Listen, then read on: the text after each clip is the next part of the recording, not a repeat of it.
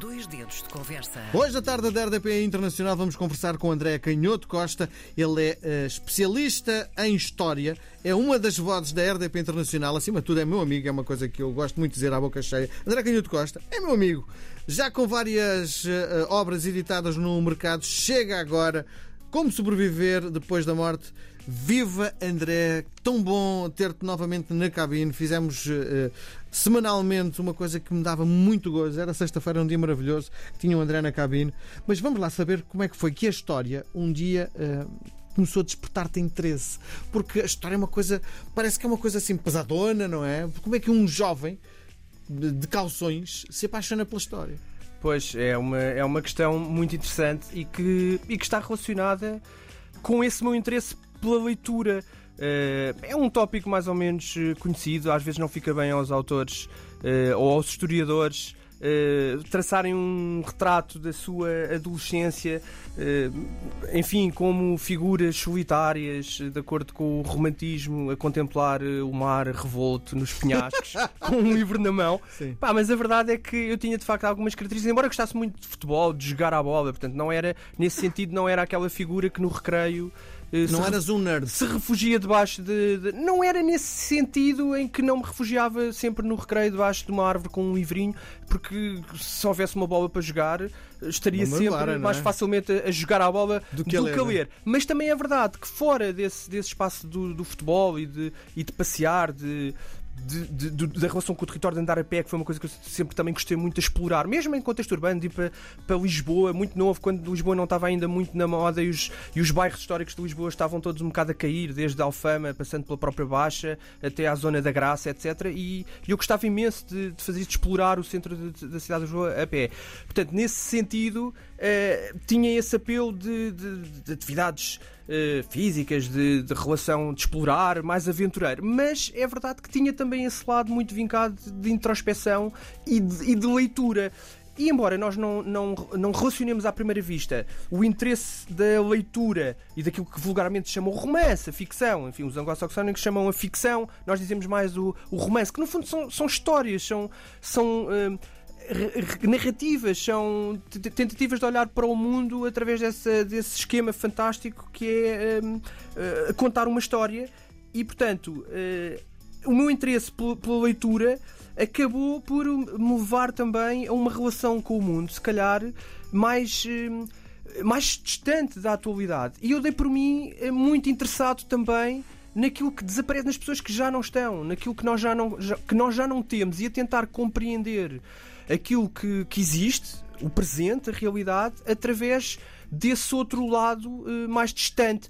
É curioso, de facto, enfim, tu vais fazendo as perguntas e eu vou, eu vou pensando às vezes sobre coisas que, que nunca pensei tão profundamente ou tão densamente. E é curioso como costuma dizer-se que, que a, a, história é escrita pelos vencedores, mas também podemos olhar para, para o problema de outra, de outra maneira. Podemos olhar para o problema de outra maneira, que é o presente dá-nos sempre o lado dos vencedores, no sentido em que o presente são os que estão vivos, é o nosso momento. E hoje até há uma certa carga ideológica de, um, de uma certa idealização e divinização, quer do presente, quer da juventude, quer do futuro. E eu dei por mim muito cedo, muito interessado com, no fundo, com os derrotados do tempo, não é? Aqueles que são derrotados pelo, pelo, tempo e que desaparecem e que, e que de facto não têm, não têm existência, sejam as instituições, as personalidades ou os grandes problemas, as cidades como eram e, e o que são agora. Um, e portanto dei por mim interessado nesse, nesse outro lado muito importante da, da nossa experiência. Então deixa-me fazer-te uma humanos. provocação, que é o nosso André Canhoto Costa, historiador, homem das artes, com muita obra já editada, com muitos artigos editados, no fundo é um intelectual. E a meio deste percurso surge a paixão, um amor muito grande pelo Benfica.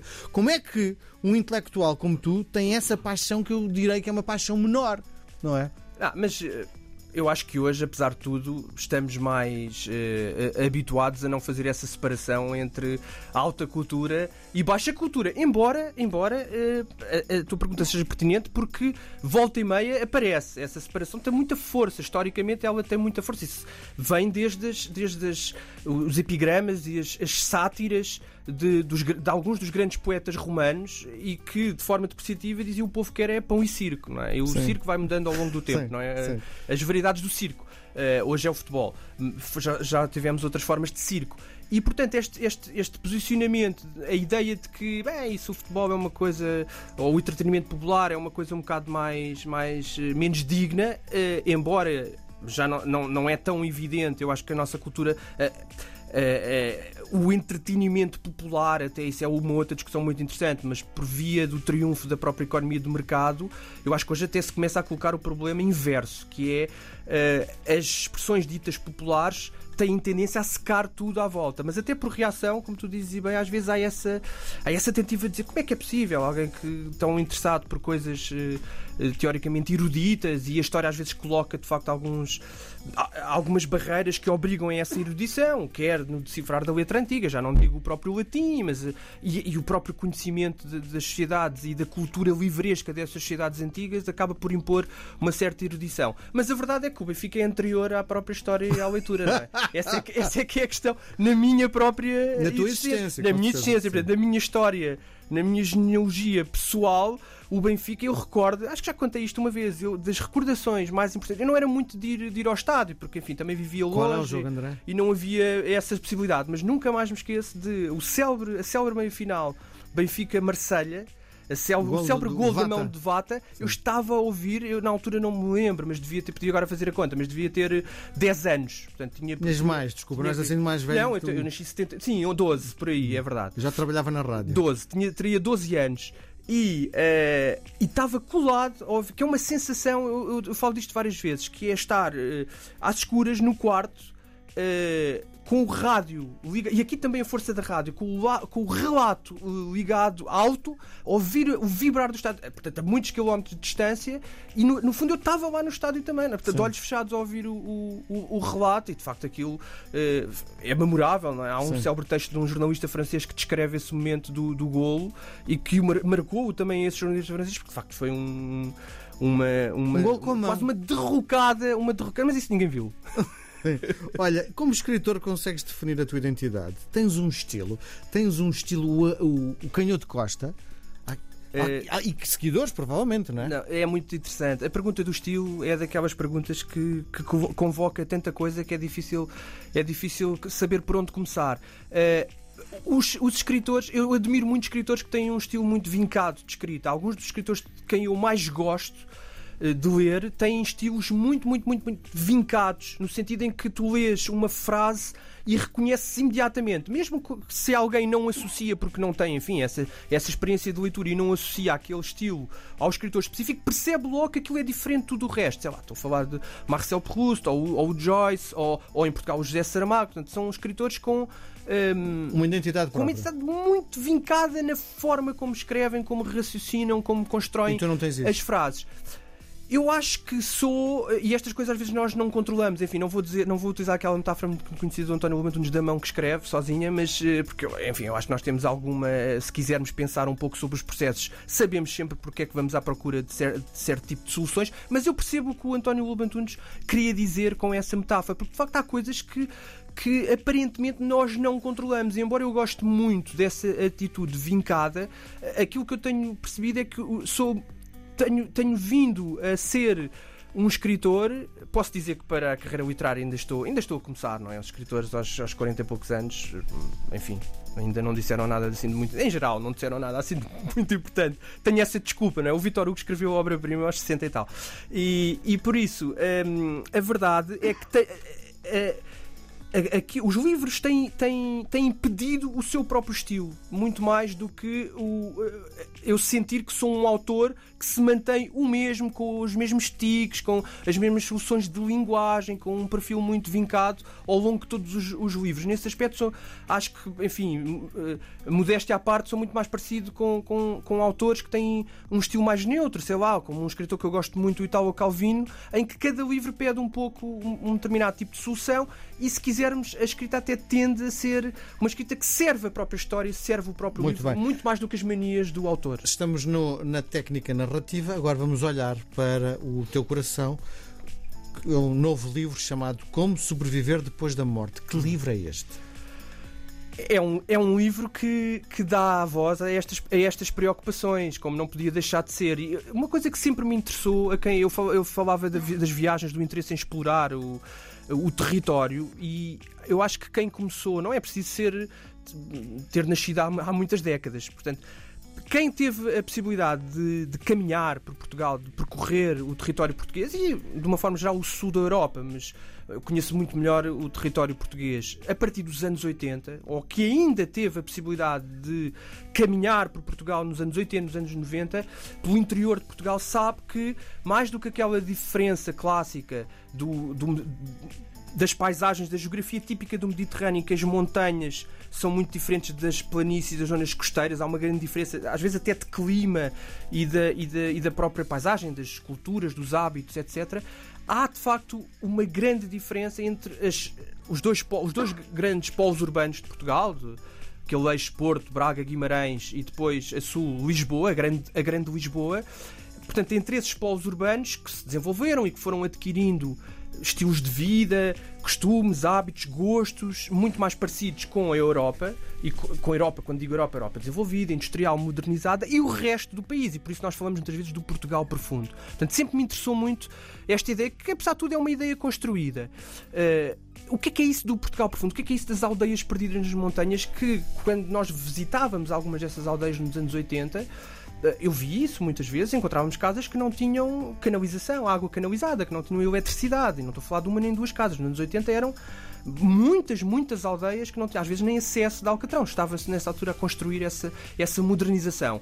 E, portanto, isso parece não ter nada a ver com literatura, mas tem tudo a ver com literatura, porque as histórias, aquilo que nós queremos contar, a, a, a ideia que nós temos como se forma a nossa consciência, como é que olhamos para o mundo, quais são os nossos valores, tudo isso tem a ver com o território onde nós nascemos e com os hábitos e os costumes das comunidades onde nascemos. E interessava muito esse choque, contar essa história, até porque hoje, eh, e contar uma história que eh, sobre a qual um, fosse possível fazer luz, mostrando esse, esse choque entre esses dois esses dois ritmos, essas duas formas de viver e porque é que há a urbanidade Portugal... e o Portugal profundo, é isso? Mais do que a questão do rural e do urbano, uh, porque há coisas muito mais profundas do que isso e às vezes Lisboa também é um bocadinho uma aldeia grande, mas é, é até mais do que entre Portugal, entre, entre, portanto, entre Portugal interior e Portugal uh, litoral, entre Portugal rural e Portugal urbano, entre Portugal e a Europa uh, desenvolvida, ou o Norte da Europa, a Europa industrial, com democracias algumas delas uh, muito sólidas logo a partir do, do, final do século XVIII ou no século XIX. E, portanto, interessava muito essa, esse, esse, esse choque. Uh, porque, porque é muito importante perceber essa, essa, essa complexidade isto porquê? Porque há uma tendência hoje, à medida que nós nos vamos precisamente afastando desse mundo, à medida que esse mundo vai desaparecendo, e podemos dizer que em parte, enfim, lá está, eu não sei se felizmente ou infelizmente, porque aqui começa o problema, mas é um facto que esse mundo vai desaparecendo. Por um lado, felizmente, porque esse mundo diz respeito a um Portugal eh, com poucos direitos das No teu livro pessoas, não vai desaparecer, não é? Sim, a questão é quando é, que ele, quando é que ele desaparece e porquê é que desaparece. Eh, e, portanto, por um lado, esse é um Portugal com poucos direitos, com muita miséria, com pobreza, mas por outro lado. Estamos a falar no Estado Novo. É um Portugal. E não só, é muito mais anterior. Portanto, o que me interessava era esse problema que hoje nós olhamos com alguma simplificação, que é o que é, que é isso do nosso atraso. O que é que é o nosso atraso? Quando se diz o atraso económico, o que é que é isso do atraso económico? Porque depois nós caímos em extremos, olhamos para as aldeias, para esse Portugal teoricamente atrasado e temos tendência a, a destacar. Bem, era atrasado porque era analfabeto, era pobre, Andaste era miserável. em aldeias para fazer este livro? Direito. Não andei agora, mas no fundo este livro é uma ideia, é uma ideia que anda na minha cabeça há, há 12 anos e é uma ideia também que reflete essa experiência que eu tive do todo o meu crescimento e daquilo que eu fui Cresceste onde? que eu fui vendo. Não, eu cresci na, em, em Oeiras, mas, uhum. mas tinha eh, passava sempre o verão na Beira Baixa, numa aldeia da Beira Baixa. Mas mesmo noutras, noutras ocasiões, portanto, não, isto não diz respeito a um local específico, embora seja inspirado, obviamente, na, nessas memórias, são muito importantes para aquilo que nós escrevemos e para as histórias que imaginamos. E, e era muito importante, é muito importante para mim.